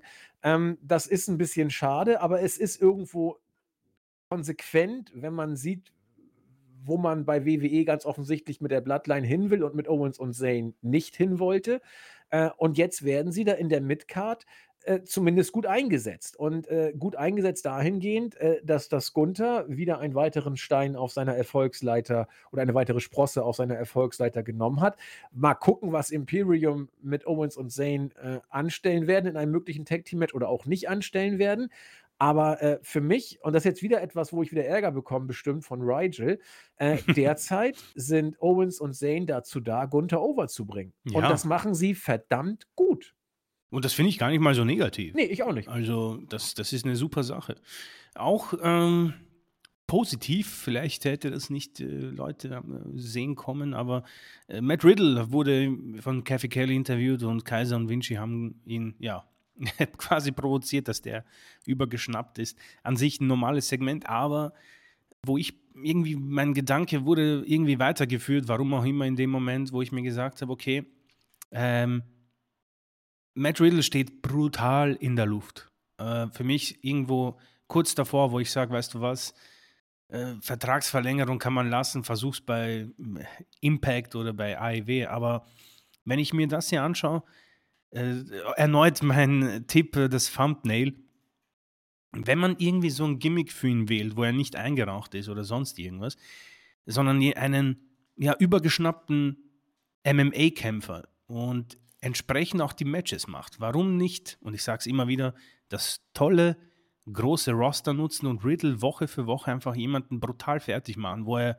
auf seinen Gegner einprügelt in der MMA-Art, wo er überschnappt, wo er wirklich am Rande des, der DQ steht. Aber er gewinnt diese Matches und man baut ihn einfach auf als einen möglichen Midcard-Titel, der, der vielleicht auch die Intercontinental Championship von Gunther attackieren kann. Oder vielleicht sogar mehr. Ich meine, wir haben jetzt einen World Heavyweight Champion, ja, und Matt Riddle ist in der Lage, gute Matches zu liefern. Nur das Gimmick ist für mich einfach schon ausgelutscht SF, ja, um das Wort nicht zu sagen. Und bei diesem Backstage-Segment habe ich mir gedacht, mein Gott, also sowas steht ihm, denke ich. Und vielleicht, keine Ahnung, einfach ein neuer Look. Soll er sich die Haare abrasieren oder Kurzhaarfrisur? Und neue Klamotten, neue Ring, Musik und dann vielleicht einfach so eine Art äh, übergeschnappten MMA-Kämpfer, der einfach alle Leute verprügelt. Ähm, weil so nervt er, um ehrlich zu sein. Das hier in dieses Segment nicht, aber davor auch, als er sich ähnlich wie Cody Rhodes dann eingemischt hat bei der äh, Bloodline, äh, das hat einfach nur genervt und hat nicht dieses positive Go-Away-Heat la Dominic Mysterio erzeugt, sondern ich drehe das Ding ab und schaue es nie wieder. Ja. Und ein kleines Segment, das für mich aber zumindest bei mir einiges bewirkt hat. Ja, also Riddle ist ja so ein bisschen äh, wie äh, Austin Theory bei Raw jetzt, also der Austin Theory von Raw. Also er hängt äh, übelst in der Luft, während sich jetzt Theory vielleicht ein bisschen fangen kann bei SmackDown. Ähm, ist Riddle völlig erledigt. Also Riddle braucht Orten wie die Luft zum Atmen gefühlt, weil ja. er hat nur in diesem Tech-Team gefunzt. Und deine Idee, dass man Riddle äh, vielleicht mit einem Gimmickwechsel overkriegt, ich, ich glaube, dafür äh, ist bei Riddle Gimmick und Real Character zu eng beieinander, als dass er ähm, das hinbekommen würde. Ich meine, er hat ja, egal wo er äh, gerestelt hat, er war ja immer barfuß. Also das ist ja sein, sein Signature-Ding. Klar, man muss gucken, ob es klappt. Also bei Brock hätte auch keiner gedacht, dass das passt, wenn er da mit, mit Gartenzwergbart und, und, und Wuschelhaaren da wie so ein Kürbis reinkommt. Äh, und nur ist Brock mehr over, als er jemals war. Also man könnte es wohl probieren. Äh, ich weiß eben nur nicht so genau, ob es klappt. Was ich weiß, wo dieses Backstage-Segment eben äh, ist, äh, TV Kaiser am Mic performt uh. Riddle aus. Und zwar Aber deutlich. Deutlich. Ne? Und TV Kaiser ist ein Sidekick für Gunther. Und was der in Sachen Charisma da derzeit bringt, also Kaiser wäre als Singles-Worker, uh, wenn du ihn machen lässt und am Mic machen lässt, da ist ja auch was hinter. Ähm, und das sieht man gerade im Vergleich zu Riddle, finde ich, ganz deutlich. Man hat es auch gesehen im Segment mit Saints und Owens. Kaiser hat Präsenz äh, vor der Kamera. Weißt das du, sorry, weißt du, wenn, wenn er mich erinnert an Kyle O'Reilly äh, in der NXT-Zeit. Ne? Ja, ja, finde ich auch. Ja, das, deswegen, ich hätte echt nichts dagegen, dass der vielleicht irgendwie so. Aber gut, ist auch schwierig. Der Intercontinental Champion ist eben Gunther im Moment, aber äh, der macht seine Sache fantastisch, muss man Aber gibt Imperium auch die Tag-Team-Titel? Oh ja, unbedingt. Unbedingt. Oder ein von beiden. Die haben doch eh zwei da. Äh, und das, sie brauchen wirklich beide echt nicht, äh, Rollins, äh, äh, Rollins, also Owens und, und, und Zane. Gibt doch einen an Gunther und äh, an, an, an TV Kaiser und Vinci ab. Meine Güte. Da wäre ich absolut dafür, dass man diese, die, diese Titel müssen ganz dringend gesplittet werden. Also das tötet im Moment eine sehr ähm, mit Potenzial geprägte Tag Team Division, Pretty Deadly in SmackDown und hier Imperium, da könnte man schon einiges aufbauen. Ja, Tag Team ist ein gutes Stichwort.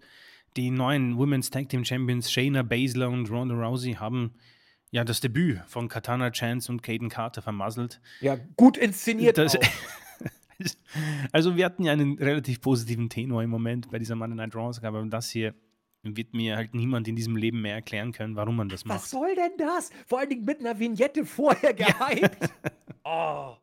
Und die Kommentatoren, wenn sie mal ihre Arbeit gut machen und sagen, ja, Katana Chance und Caden Carter, man, NXT Champ, Women's Tag Team Champions haben dort dominiert und jetzt musste man einfach zuschlagen bei Raw und sie holen. Was passiert? Sie verlieren das erste Match in sechs Minuten. Also das sind dann so die Feinheiten und wo ich mich wieder zurückversetzt fühle, wo ich mir denke, WWE oh, wird einfach nie daraus lernen. Ob das, das hier schreit halt nach Vince McMahon. Ja, das schreit nach Karrion Cross ja. verliert gegen Jeff Hardy im, im Eröffnungsmatch beziehungsweise im Debüt. Kann niemand erklären, denn äh, auch hier Katana Chance und Caden Carter, sie haben nicht etwas Besonderes, aber sie haben etwas, wo wo man sagen kann, das könnte eine nette Fehde sein. So, was sollen sie denn machen? Was sollen sie nächste Woche machen? Das ist erledigt. Die brauchen nie wieder aufzutauchen. Äh, Vignetten, ja, es gab eine für Johnny Gargano. Ich weiß nicht, ob, ob du das gesehen hast, aber das war für mich irgendwie, ich, es war etwas cringe, es war ja, etwas unangenehm. Das wird nichts. Also Johnny Gargano jetzt auf diesem Weg nochmal zu versuchen mit DIY, also ich, ich mhm. bin vorsichtig äh, entsetzt. Fand ich auch nicht gut. Es ist irgendwie peinlich gewesen. Kein gutes Promo-Video, denn normalerweise ist WWE eigentlich gut darin. Alpha Academy deuten an, dass Maxine Dupree in den Ring steigen wird. Hm, ich brauche es nicht unbedingt. Äh, nee. Und dann gab es ja dann äh, Miss TV. Ja? Und der Miss hatte fantastische Laune, denn er hat äh, fantastische Gäste. Einer war auf jeden Fall vorher schon angekündigt und das war Cody Rhodes. Ja? Verzeihung. Äh, der American Nightmare kam heraus, noch immer mit gebrochenen Arm und die Fans lautstark, das passt, alles gut. Und dann hat man natürlich die ähm, Creme de la Creme ausgepackt, Tiny Balls und was auch immer. Ähm, ein weiterer Grund für mich, Raw nie wieder zu schauen, aber gut. Äh, man hat dann aber angedeutet, okay, das soll es nicht gewesen sein.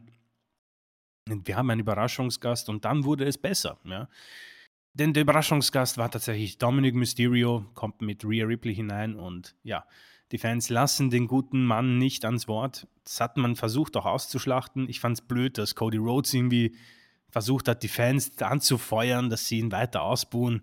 Äh, das ist so, als ob du einen fahrenden Zug anschieben willst. Was soll die Scheiße? Das braucht man nicht. Das funktioniert eh, Cody, bitte. Das ist das, so das, das, ist, das, das bringt doch alles, was an Cody viele zum Nerven bringt, auf den Punkt. Die Fans funktionieren und er tut so, als ob er da jetzt abstauben will und ja. äh, der, der Initiator ist. Das ist, das ist, das, daran wird Cody zerbrechen, wenn es schief läuft. Irgendwann werden es die Fans merken und irgendwann werden sie sagen, so, es reicht jetzt. Das, das, das darf nicht sein. Also ich bin ja auch in, in ich sehe die erhöhte Gefahr, dass ich hier irgendwas sage, wo die Leute irgendwie zu hundertst abdrehen, aber ganz ehrlich, A, das Thumbnail kann man sich hier anschauen. Der Blick von Dominik ist fantastisch. Ja, Gold. Das ist fantastisch. Und, und Rhea auch. Das und Rhea, wie sie lacht, das ist top. Und ganz ehrlich, ich brauche Cody irgendwie nicht mehr. Das, das ist für mich irgendwie schon erledigt jetzt. Also die Fehde mit Brock, das ist ein bisschen auch blöd, dass Brock jetzt wohl bei Money in the Bank nicht dabei ist. Also man streckt es bis zum SummerSlam. Und Cody muss es allein tragen. Okay, sage ich mal, ist schwer.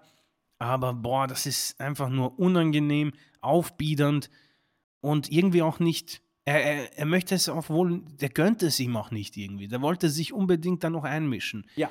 Dominik funktioniert, Leute, und ich finde ihn im Moment besser. Ich finde ihn besser als Cody Rhodes. Ich möchte das sehen. Es bringt mich irgendwie zum Schmunzeln, wenn die Leute so ausbuhen, denn das ist einzigartig. Es ist dieses wunderschöne ähm, an der Grenze von Go-Away-Heat, dort wo wahrscheinlich diese Feinheiten des Professional Wrestlings und Sports Entertainment aneinander klatschen, ja. Was ist Go-Away-Heat? Was ist ein guter Pop? Wer ist ein Star? Exakt. Und bei wem hilft die Musik? Ja. Seth Rollins ist ein super Beispiel. Aber wenn du, wenn du, wenn du es schaffst, diese Lautstärke in der Halle zu generieren, da, da höre ich doch auch nicht auf solche Differenzierungen wie Go-Away-Heat oder, oder, oder Nee. gezogenen Heat. Äh, da sehe ich, der Mann kommt und es funktioniert. Und es funktioniert offenbar deswegen, weil ihn alle scheiße finden. Und warum finden ihn alle scheiße? Weil ihn alle scheiße finden sollen. In dem Moment ist es kein Go-Away-Heat mehr. Eben, und äh, einfach aus dieser aus dieser Lage rauszukommen mit ähm, einer sehr undankbaren Fehde mit äh, Rey Mysterio als äh, das, was jeder vorhergesehen hat. Und daraus so ein sowas Goldenes zu machen, das ist wirklich fantastisch und zeigt einfach, dass man echt einen Weg gehen sollte, den man eventuell nicht, sich nicht traut oder man Backstage, weil ich kann, niemand kann mir sagen, dass Backstage jemand von diesem Potenzial äh, etwas erkannt hat. Das ist ein absoluter Glücksgriff. Und da kommt dann eben auch vielleicht so, wo sich der Kreis schließt in diesem Format, das wir hier machen. Denn warum muss man Stables trennen? Ja, Ludwig Kaiser ist ein fantastisches Beispiel. Ja, behalt dieses Tag-Team und dieses Stable für immer. Die drei sollten sich nie splitten und gib den anderen beiden einfach ihre Zeit. Sie können es. Austin Fury, der kann es auch. Pretty Deadly, LA Knight. Du hast so tolles Potenzial. Du hast so tolle Talente in diesem Roster. Und unabhängig von der ganzen äh, Blödheiten mit Saudi-Arabien und Vince McMahon, wir haben darüber gesprochen, da ist so unglaublich viel Entertainment drinnen, wo man sagen könnte, wir könnten so tolle Folgen haben, wo man sagt, das ist so toll, das macht Spaß einfach, ja. Es ist eh genug Blödsinn auf der Welt und irgendwie erinnert mich dieses Segment an all diese, es kommt alles zusammen mit Cody und mit Dominic und wo man auch diesen Kontrast, die ersten fünf Minuten von diesem Miss TV, das war einfach tödlich und die Fans in der Halle waren auch tot. Die haben sich gedacht, was bringt mir das? Tiny Balls, Leute, ich bin 45-jähriger oder 50-jähriger Dude, der mal Wrestling schauen wollte und jetzt muss ich mir Cody anhören, der sich über Tiny Balls lustig macht. Nee, also hier zeigt für mich ganz genau, an was es fehlt und warum ich bei WrestleMania 40, da lege ich mich jetzt fest, ich will Cody Rhodes nicht im Main Event haben. Man darf mich aufhängen auf diesen Worten sehr gerne, aber äh, das musste hier einfach mal alles raus, ähnlich wie die Ohrfeige von Dominic gegen Cody. Auch übrigens blöd, Miss steht da, macht sich halt lustig und bekommt eine fette Ohrfeige von Cody Rhodes. Ein super Face ist das, der einfach den Host attackiert mit einem Metallarm. Also niemand kann mir sagen, dass Cody Rhodes cool ist. Das war kein cooles Segment von Cody Rhodes, das lasse ich mir nicht erklären. Ja, wenn du Frust hast, lässt es am Klassenclown aus, sozusagen. ja. Nee, also ein sehr interessantes Segment in vielen ähm, Schichten, muss man sagen. Also ähm, kann man sich gern ansehen, denn ich glaube, da wird vielen vieles klar. Äh, zweites Money in the Bank Qualifikationsmatch, vollkommen richtig. Zoe Stark gewinnt gegen Natalia. Ähm, gut zusammengefasst, Gott sei Dank. Äh, Paul Heyman hat SmackDown ein bisschen beworben. Äh, ja, es kommt offenbar die endgültige Entscheidung, ob Jay Uso äh, sich entweder dem Tribal Chief anschließen wird oder seinen Bruder äh, Jimmy treu bleibt. Ähm, ja, Indus Share, ja, die machen ihr Ding, braucht man nicht bereden. Und dann kommt ein wirklich toller Main Event. Kann ich sehr gern ans Herz legen. World Heavyweight Championship. Ja, Seth Rollins hat wenig überraschend gewonnen gegen einen Damian Priest, der im Moment, glaube ich, auf einer Möglichkeit steht. Also er steht irgendwie so er läuft allein aufs Tor zu, aber es ist halt ein sehr starker Torhüter davor und er muss jetzt verwandeln, ja. Und seine Vorlage kam von Bad Bunny bei Backlash, denn das war alles einfach richtig gut. Natürlich hat er profitiert von einem absoluten Weltstar, aber er hat performt. Das war ein tolles Match. Und ich finde das, und da kommen wir vielleicht zum ersten Segment, ich fand das halt auch cool, dass er gesagt hat, okay, weißt du was, Seth, ich, du lachst hier, hast einen dämlichen Theme-Song, der dir im Moment zu einem Overness-Faktor hilft. Ich lasse meine Kollegen daheim und ich will dich besiegen. Und er hat ihn am Rand der Niederlage gehabt. Und ich finde, dass man hier auch bei Raw mal ein Match geliefert hat, wo viele Nearfalls waren, wo man sagen kann, weißt du was, an einem guten Tag kaufe ich die und habe richtig Spaß. 22 Minuten, unabhängig von den Werbeunterbrechungen, die sowas natürlich stören, war das ein toller Main Event und schließt dann halt für mich eine konsequent positive Show ab und macht immer wieder die Frage offen, okay, wer ist da äh, an, der Schaufel? Ja? Ist es Vince McMahon oder ist es Triple H oder ist es halt irgendwie so ein Mischmasch, wo man merkt, okay, da ist der eine dran, da ist der andere. Aber wenn man diesem World Heavyweight Titel eine Chance gibt, dann ist es vielleicht nicht ganz verkehrt, dass man solche Matches bringt. Nichtsdestotrotz kann man sich auch Nuancen rauspicken, sowohl in diesem Match als auch in dieser Show, wo man sagen muss, die WWE wird nie lernen, einfach nie. Und das ist dann auch so unterm Strich ein bisschen ernüchternd. Ja, bin ich bei dir. Props ähm, muss man Damien Priest hier geben. Er hat äh, jetzt zum wiederholten Male innerhalb kürzerer Zeit die Offiziellen äh, absolut überzeugt. Er hat es gegen Bad Bunny äh, gemacht in Puerto Rico und er hat es jetzt wieder gegen Rawlins äh, gebracht. Die äh, Offiziellen waren vom wrestlerischen Niveau in den Shows, äh, gerade bei Raw, generell sehr, sehr angetan. Verständlicherweise, das war wrestlerisch über weite Strecken sauber, was da bei Raw kam. Sauber bis richtig, richtig gut. Ähm, und äh, da müssen wir Damian Priest auch mal hochleben lassen. Der Junge hatte nicht die beste Zeit äh, unterm Judgment Day. Also er ging nicht unter, doch, er ging unter. Also er, Ja, doch, doch, doch. doch muss man, muss man tatsächlich so sagen. Ne? Also er war mittendrin, aber nicht dabei. So könnte man es vielleicht sagen. Und äh, jetzt äh, bekommt er wenigstens Backstage die Props und von den äh, Fans, die, sag ich mal in Anführungszeichen, ein bisschen über den Tellerrand äh, hinausblicken, sei ihm von Herzen gegönnt und muss dann auch einfach mal, finde ich, so deutlich klargestellt werden. Respekt, gut, mit Rollins hast du auch einen guten Gegner, Mhm. aber das musst du dann auch erstmal auf die Platte bringen, sozusagen. Und deswegen war das äh, hier mir wichtig, kurz herauszuheben. ja, damit haben wir die Weeklies auch durch. Und äh, wir kommen zur Auflösung der Quizfrage. Ja, das war dann wohl nix. Äh, Luna Vachon war die richtige Antwort. Da kann man aber auch mal ins äh, Straucheln kommen, denn Sherry war zuvor Monate, ich glaube fast zwei Jahre, äh, jedenfalls anderthalb Jahre, glaube ich, safe, war sie die Ringbegleitung von Shawn Michaels und nur für dieses eine Match war es tatsächlich mal anders, dass Luna Vachon hier an der Seite von Shawn war und Sherry versucht hat, einen Heel, äh, einen Face-Turn zu machen und bei Tatanka in der Ringecke stand. Sollte auch noch ein, äh, ein, ein, ein Singles-Match zum SummerSlam äh, geben, 1993. Leider wurde Sherry dann entlassen. Ich habe mir noch mal äh, äh, so ein bisschen äh, Sachen angeguckt über Sherry, insbesondere sie ist ja doch verdammt früh leider auch gestorben, also deutlich zu früh. Und ich glaube, 2007, glaube ich, ist sie gestorben. Äh, 49, 48, 49, ich weiß gar nicht, so ungefähr in dem Alter. Und sie wurde 2006 in die WWE Hall of Fame eingeführt. Ich habe mir ihre Einführungsspeech äh, angeguckt. Eieiei, da ist die Todesursache aber nicht überraschend. Also, Mhm. also da war, waren wohl Substanzen drin, das Übliche. Ähm, und guckt euch mal die Rede an. Sherry wirkt übelst aufgekratzt, äh, um es mal so zu formulieren. Ähm, ja, schade. Also ich, ich fand sie ja. Luna Vachon ja leider auch viel zu früh gestorben, aber ähm, Sherry war, war einfach Gold und wollte ich hier nochmal kurz erwähnen. Die, die könnt ihr euch in schlechter Qualität allerdings bei YouTube äh, angucken, die Rede, und dann ist es nicht so verwunderlich, dass sie ein paar Monate später leider dann verstorben ist. Ja, ähm, also 1 zu 0 für die Userschaft. Ähm, ich gucke mal, es sind User-Fragen eingegangen, aber ich glaube, es sind eher QA-Fragen. Das heißt, ihr seid hiermit aufgerufen, die nächste Chris Mania-Frage an uns zu stellen.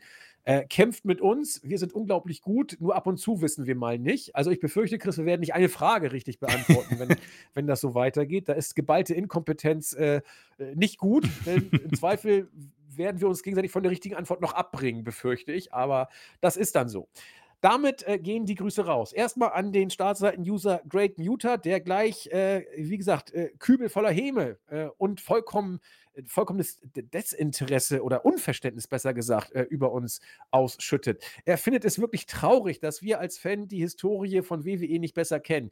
Ja, tut mir leid. Also da, da haben wir übel versagt. Aber WWE-Fan, hm, sagen wir über WWE-Podcast, da trifft es vielleicht besser. Und Professionalität ist etwas, was wir äh, entschieden von uns weisen, deswegen dürfen wir das nicht wissen. Und ich war no, nochmal, lieber äh, Mutter, ich lag doch über, über anderthalb Jahre richtig mit Sherry. Da kann man doch mal an einem Tag auch daneben liegen. Ähm, ja, aber wir, wir werden äh, weiter an uns arbeiten. Und ja, man muss auch die letzten 20 Jahre, man sollte nicht nur auf die letzten 20 Jahre sich sein Wissen konzentrieren, sagt er. Das kann ich auch von mir weisen. Ich kann gerade mal 10 Jahre äh, aufweisen, nämlich seit 2013 bin ich wieder so halbwegs im Rennen und äh, ein bisschen was aus den frühen 90ern. Und das, ich habe ein bisschen aufgeholt, die Rumbles habe ich geguckt, alle und ein paar Mania-Events und so weiter. Aber nein, äh, Wrestling-Experten, da müsst ihr mit äh, JME und AVD sprechen und dann noch kombiniert mit dem User The Underground. Oh Äh, ja, die hätten alle Fragen gewusst. Chris und ich äh, wissen bestenfalls noch, dass Vince McMahon der CEO war. Jetzt ist das ja irgendwie auch nicht mehr so richtig, aber dann wird es auch, und Hulk Hogan kennen wir noch. Ja, also da bitten wir um Verzeihung, wir arbeiten aber weiter. Moment, hat er hier etwa eine Frage an uns? Also er, natürlich sagt äh, Great Muter auch, äh, die Antwort war natürlich Luna Vachon. Ja, jetzt wissen wir es leider auch vorher nicht. So, die gute Sherry war äh, an der Seite von Tatanka, richtig. Beim SummerSlam sollte es ein Match geben, richtig. Dazu kam es nicht mehr, weil sie die WWE verlassen hat. Aber er hat eine Frage an uns. ähm, gegen wen, das ist die Chris Mania-Frage diese Woche. Gegen wen gewann Shawn Michaels seinen ersten WWE-Titel und in welcher Show? Na gut, das Ähm. ist einfach. Geil, Chris weiß es. Das ist ja, ist das nicht dieses legendäre Iron Man Match? Ja, aber hat er dagegen Bret Hart den Titel gewonnen? Ja, im Sudden Death, glaube ich. Ja, und welche Show war es? WrestleMania. Bist du dir sicher? Also, wenn ich raten müsste, äh, schreit Jim Ross dann: The Boyhood Dream has come true. Und äh, ich denke mal, das war sein erster WWE Championship. Aber dann muss es ja WrestleMania 95 gewesen sein, weil er hat den Rumble 95 ja gew gewonnen. Ja, welche Nummer ist es? Ich weiß nicht, ob er jetzt die genaue Nummer auch will. Das, weil, das Ja, aber das kann ich dir sagen. Wenn es WrestleMania äh, f- 95 war, dann war es WrestleMania 11. nicht.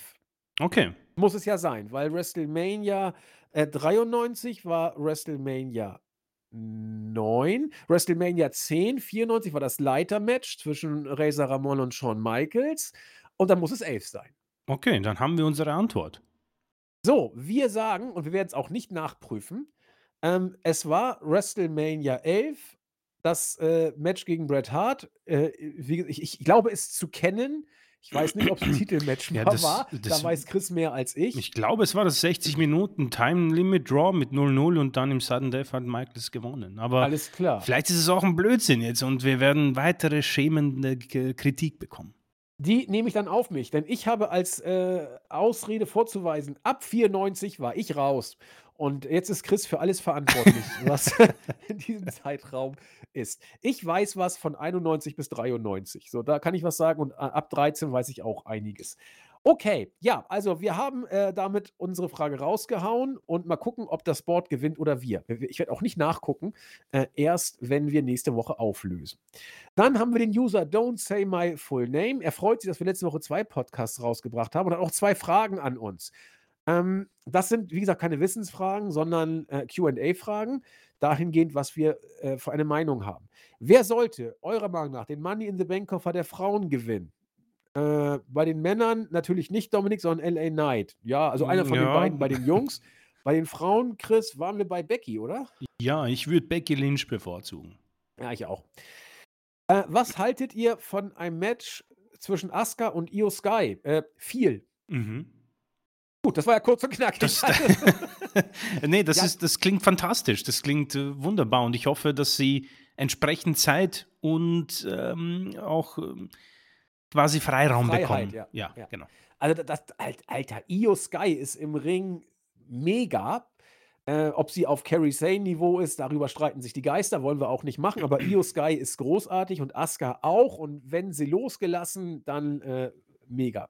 Schnubbelbu merkt an, eine funkeltastische Ausgabe der zwei leuchtenden Sterne am Podcast-Himmel. Selbst auf der, selbst, äh, auf der Zugfahrt nach Tirol wird die Fahrt erhellt. Oh, Äh, lieber Great Muta, ich finde es nicht so schlimm. Also äh, er, er, er, er springt uns zur Seite und verteidigt uns und unsere Inkompetenz. Vielen Dank. äh, Grüße gehen raus an den User. Silent gehört an die Macht. Ja, also er wechselt jede Woche seinen äh, Namen, wenn er genial. uns grüßt. Ähm, er zu seinem Enkel im Jahr 2073. Der HSV hat meine ersten Liga gespielt. Enkel, sicher Opa. Ich gehe jetzt, jetzt ab ins Bett.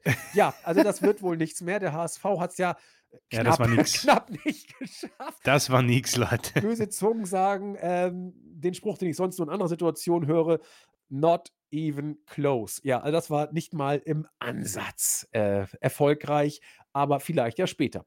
Chris hat YouTube. Ich habe YouTube, genau. Und zwar fange ich an mit Rafael Di Ruovo oder Rouvo. Äh, Seth darf gerne lange Champion bleiben, wenn er dann den Gürtel an Gunther abgibt. Gerne. Na, das ist doch mal eine Idee, die man Vince McMahon und Triple H hinlegen sollte. Äh, Jürgen Domian, YouTube-Kacke, ist der Mann, der oder der User, der ähm, er, erkannt hat, dass wir uns vielleicht in gewissen Dingen wiederholen und äh, spezifische ja, Wortlaute preisgeben im Podcast. Und äh, das wurde offenbar gelöscht, dieser Kommentar, oder ein zweiter Teil davon. Ja, er ist im Board, deswegen gehe ich gleich drauf ein. Genau, im Board äh, wirst du dann sagen, ich habe, um ehrlich zu sein, also ich möchte das nur klarstellen, von uns hat das niemand gelöscht. Warum das YouTube als Spam eventuell ansieht, das kann ich dir nicht sagen. Da Ich habe eine nicht- Theorie. Aha, okay, Wenn der bitte. Username ist, äh, Jürgen Domian YouTube-Kacke, könnte es Ah. sein, dass das vielleicht, äh, in so 'ne Art Filter kommt. Ich bin mir aber nicht sicher. Aber dann wäre dieser Kommentar ja auch weg. Du hast recht. Ja, also Schwierig. aber das ich denke, das könnte vielleicht mit dem was zu tun haben. Vielleicht vorsichtshalber die Kacke rauslassen.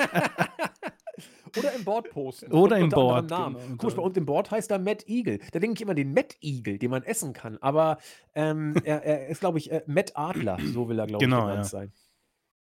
Ähm, genau, und, äh, Jack José Jack Mourinho hat darauf geantwortet, hat aber selbst auch 'n Kommentar gelassen, den ich nicht ganz einschätzen kann. Wir kommen dazu. Äh, Mr. Simon bedankt sich für die tolle Unterhaltung. Dom-Dom als Kofferträger hätte was. Er hofft aber auf LA Knight. Der Mann hat echt Charisma und er würde ihm den Push gönnen. Da bist du nicht der Einzige. Und, äh, José Jack Mourinho, ähm, Lesnar hat mehr Geld? Geölt. Geölt, ah. Geschwitzt, meint er. Geölt als Saudi-Arabien. Okay, gut, gut, gut. Jetzt vielen, hast vielen. Dank. Jetzt habe ich's, vielen Dank. Ähm, das kann sein. Ja, der Junge Obwohl, sch kommt schnell ins Schwitzen, das stimmt. das das stimmt allerdings. Er ist auch nicht mehr der Jüngste. Ähm, und ich denke, das war's bei YouTube. Ich schaue noch mal, ob ich das hier neu sortiere. Ne, das das war alles, genau. Das war YouTube.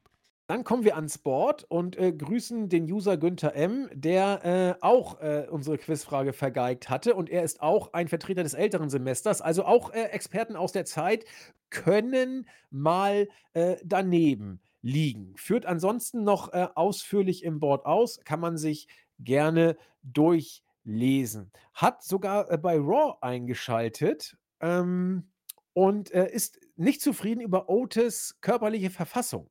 Also, er war, äh, nicht zufrieden, was seine Dynamik angeht. Da war Otis schon mal besser. Äh, ja, das mag tatsächlich sein, denn ein Mann mit Otis' Statur, äh, der ja auch doch körperlich sehr agil immer agiert ah, kann sein, dass da irgendwann das Problemat weil so alt ist Otis, glaube ich, auch noch nicht, ne? Der ist der ist, glaube ich will ich mal kurz gucken. Otis ist, Ah. glaube ich, noch keine äh, der ist noch nicht Mitte ja, Mitte 30 höchstens, glaube ich. Das ich Otis ist mal wissen. 31. Ja, aber der ist noch recht jung. Ähm, ah gut, aber er er hat da ja auch echt was zu wuchten. Also und dafür ist er doch sehr agil. Kann sein, dass das irgendwie früher Tribut zollt als anderswo. Ähm, mag sein, ja, in der Tat. Jesse, herzlich gegrüßt. Lange nichts von sich hören lassen, hört uns aber immer noch. Fand die Frage aber auch tricky, weil Luna eben tatsächlich nur einmal an Seans Seite war. Und, äh, äh, war eben auch äh, hat auch drauf angespielt, dass es ja in der Zeit war, als Sean und Sherry gesplittet wurden. Das war ja lange Zeit tatsächlich vorher anders. Sie hört uns immer noch, kommt aber nicht so häufig dazu zu zu kommentieren und deswegen freuen wir uns immer besonders, wenn sie's dann doch macht. Viele Grüße an uns, äh, und viele Grüße von uns natürlich zurück. Ja, und dann kommt der Mad Eagle. Er hat einen Teil 2 gebracht und den finde ich fast noch geiler als Teil 1. Er hat, äh, gesagt, Dinge, die Andi gerne sagt. Journalistisches Feigenblatt. Ja, das sage ich sehr häufig. Das stimmt. Moralischer Zeigefinger. Ja, habe ich zuletzt auch häufig gesagt. Der Christian, unser Chris, sage ich wöchentlich. Ja. Opa Kurt sage ich auch recht regelmäßig. Gott bewahre, in der Tat, sage ich oft. Chris ergänzende Worte. Ich sage immer Chris abschließende Worte, glaube ich, noch häufiger, aber ergänzend sage ich auch oft, das stimmt. Hui, sage ich in der Tat, wenn wir gelobt werden. Das das ist richtig. Wir werden jetzt hier nicht pseudojournalistisch recherchieren, sage ich sehr oft, weil Recherche ist nicht unser Ding. Äh, ich würde ins selbe Hornblasen stoßen. Jawohl. TV Kaiser habe ich heute auch wieder gesagt. Stimmt. Äh, ich höre mich gerne reden. Das ist richtig. Durchaus verständlich, angenehme Stimme und sehr eloquent. Also, das sagt er jetzt, das sage ich nicht über mich. Meine Privatsphäre sei mir heilig und hat oberste Priorität. Jawohl, wir kennen weder seinen Wohnort noch Beruf noch, äh, sein schniekes Aussehen. Das ist alles richtig. Ihr kennt meinen Wohnort nicht, ihr kennt meinen Beruf nicht und mein schniekes Aussehen kennt ihr auch nicht. Aber es ist in der Tat Schönes schnieke. Wort, das gefällt mir. Ja, ich mag mein Bier gerne pale aleig. Tatsächlich eher hellig und, äh, lagerig. Pale aleig ist hm, kommt auf'n auf'n Tag, äh, an, in der Tat. Ich war der Meinung, dass der Undertaker das alles ander das habe ich einmal gesagt, ja? Einmal. Das werde ich jetzt auch nicht mehr los. In der Tat. Äh, prüft, recherchiert gerne während des Podcasts, wie alt Wrestler sind. Ja, das, äh, hat Chris mir heute abgenommen. Hat, was Technik angeht, 2 linke Hände, muss man so sagen. In der Tat. Aber Chris wurde auch geil getroffen. Dinge, die Chris gerne sagt. Ja, sehr gerne, wenn Chris mit dem Raw-Bericht starten soll. Äh, bitte, bitte unbedingt, wenn ich angrätsche. Das ist super. Höchst, sagst du sehr häufig. Höchst zufriedenstellend, höchst peinlich oder sehr gerne Ja, höchst doch, unangenehm. doch, ja, das ja. Äh, sagt er oft. Ad absurdum, stimmt, sagt Chris auch. In der Tat stimmt auch, man könnte diesen, Pod, also diesem Thema einen ganzen Podcast füllen. Lässig und auch sehr oft ist es wirklich mühsam. Das, mühsam ist eines von Chris Lieblingsadjektiven. Genau wie das war furchtbar, sagt Chris auch oft. Und sorry für den Anglizismus, haben wir schon öfter Mhm. gesagt. Äh, nennt Wrestler gemeinhin Superstars und das Freaking bei Seth Rollins lässt er sich natürlich auch nicht nehmen. Trägt lässigen Drei-Tage-Bart, stellt Stimmt. sich äh, jeden Dienstag um 1.55 Uhr den Wecker. Die Zeiten sind vorbei. Ja. Ja. Und er fragt sich bis heute, wie du das schaffst, so früh aufzustehen. Auch das gehört wohl der Vergangenheit an. Äh, die Arbeit schlägt auch bei Chris rein. Raw-Berichte werden wohl künftig die Ausnahme. Äh, den Raw-Part wird Chris natürlich trotzdem hier bei uns übernehmen müssen. Ja. Das heißt, er guckt sich die Show dann äh, zeitversetzt gleichwohl an. Ergo, ähm, also das, den zweiten Teil fand ich mindestens genauso geil wie den ersten. Also Wirklich war, sehr gut. da war jeder Genial. Kommentar ein Treffer. Ja, meine Damen und Herren, äh, das war's. Wir sind fertig und mit äh, Begeisterung sehe ich, dass wir, glaube ich, wieder 90 Minuten auf den Punkt fast äh, geschafft haben. Ähm, die Schlussworte gehören wieder unserem Chris.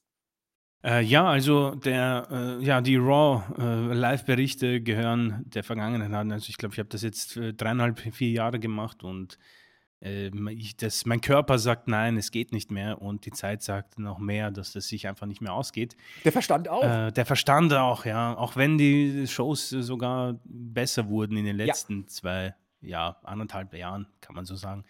Ähm, dennoch äh, zeigt mir aber auch, dass ich äh, keinesfalls äh, das Bedürfnis habe oder irgendwo auch nur annähernd äh, komplett ausscheiden möchte, denn allein diese Kommentare sind einfach etwas, äh, das einen das Lächeln ins Gesicht zaubert und äh, pure Freude ausstrahlt. Deswegen vielen, vielen Dank an dieser Stelle äh, nochmal an den User und äh, bin gespannt, ob wir vielleicht neue äh, Worte entwickeln in der Zeit, wo wenn wir ein bisschen darauf achten oder ob sich das nochmal mh, bestätigen wird in den nächsten Wochen. Es ist unfassbar genial und äh, generell an alle, die zuhören, vielen, vielen Dank.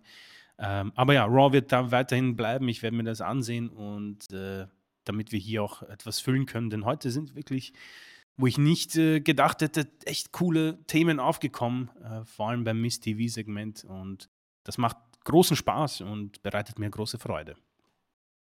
Ja, das äh, sehe ich genauso. Sage ich ja auch immer jede Woche und freue mich schon wieder auf die nächste. Ähm, wenn alles glatt geht, seid ihr, hört ihr uns diese Woche entweder am Freitag relativ spät Abend oder am äh, Freitag äh, in der Früh. Wir haben mit den äh, Kollegen vom Impact Asylum getauscht. Der Thorsten hat ganz lieb gefragt und dann haben wir das natürlich auch gemacht, ähm, weil sie zeitliche Probleme hatten. Aber ab kommender Woche versuchen wir wieder auf unserem Spot zu sein. Das heißt Donnerstag, vielleicht am Mittwoch, aber eigentlich ist Donnerstag eher unser Tag. Wir wollen ja auch unseren Markus nicht völlig äh, aus dem Trubel immer bringen, wenn wir unsere Zeiten hier immer ändern. Äh, vor dem Hintergrund. Ähm, ja, schönen Dank, dass ihr da wart. Wir freuen uns aufs nächste Mal. Bleibt gesund, euch einen schönen Sommer. Bis bald. Tschüss. Ciao.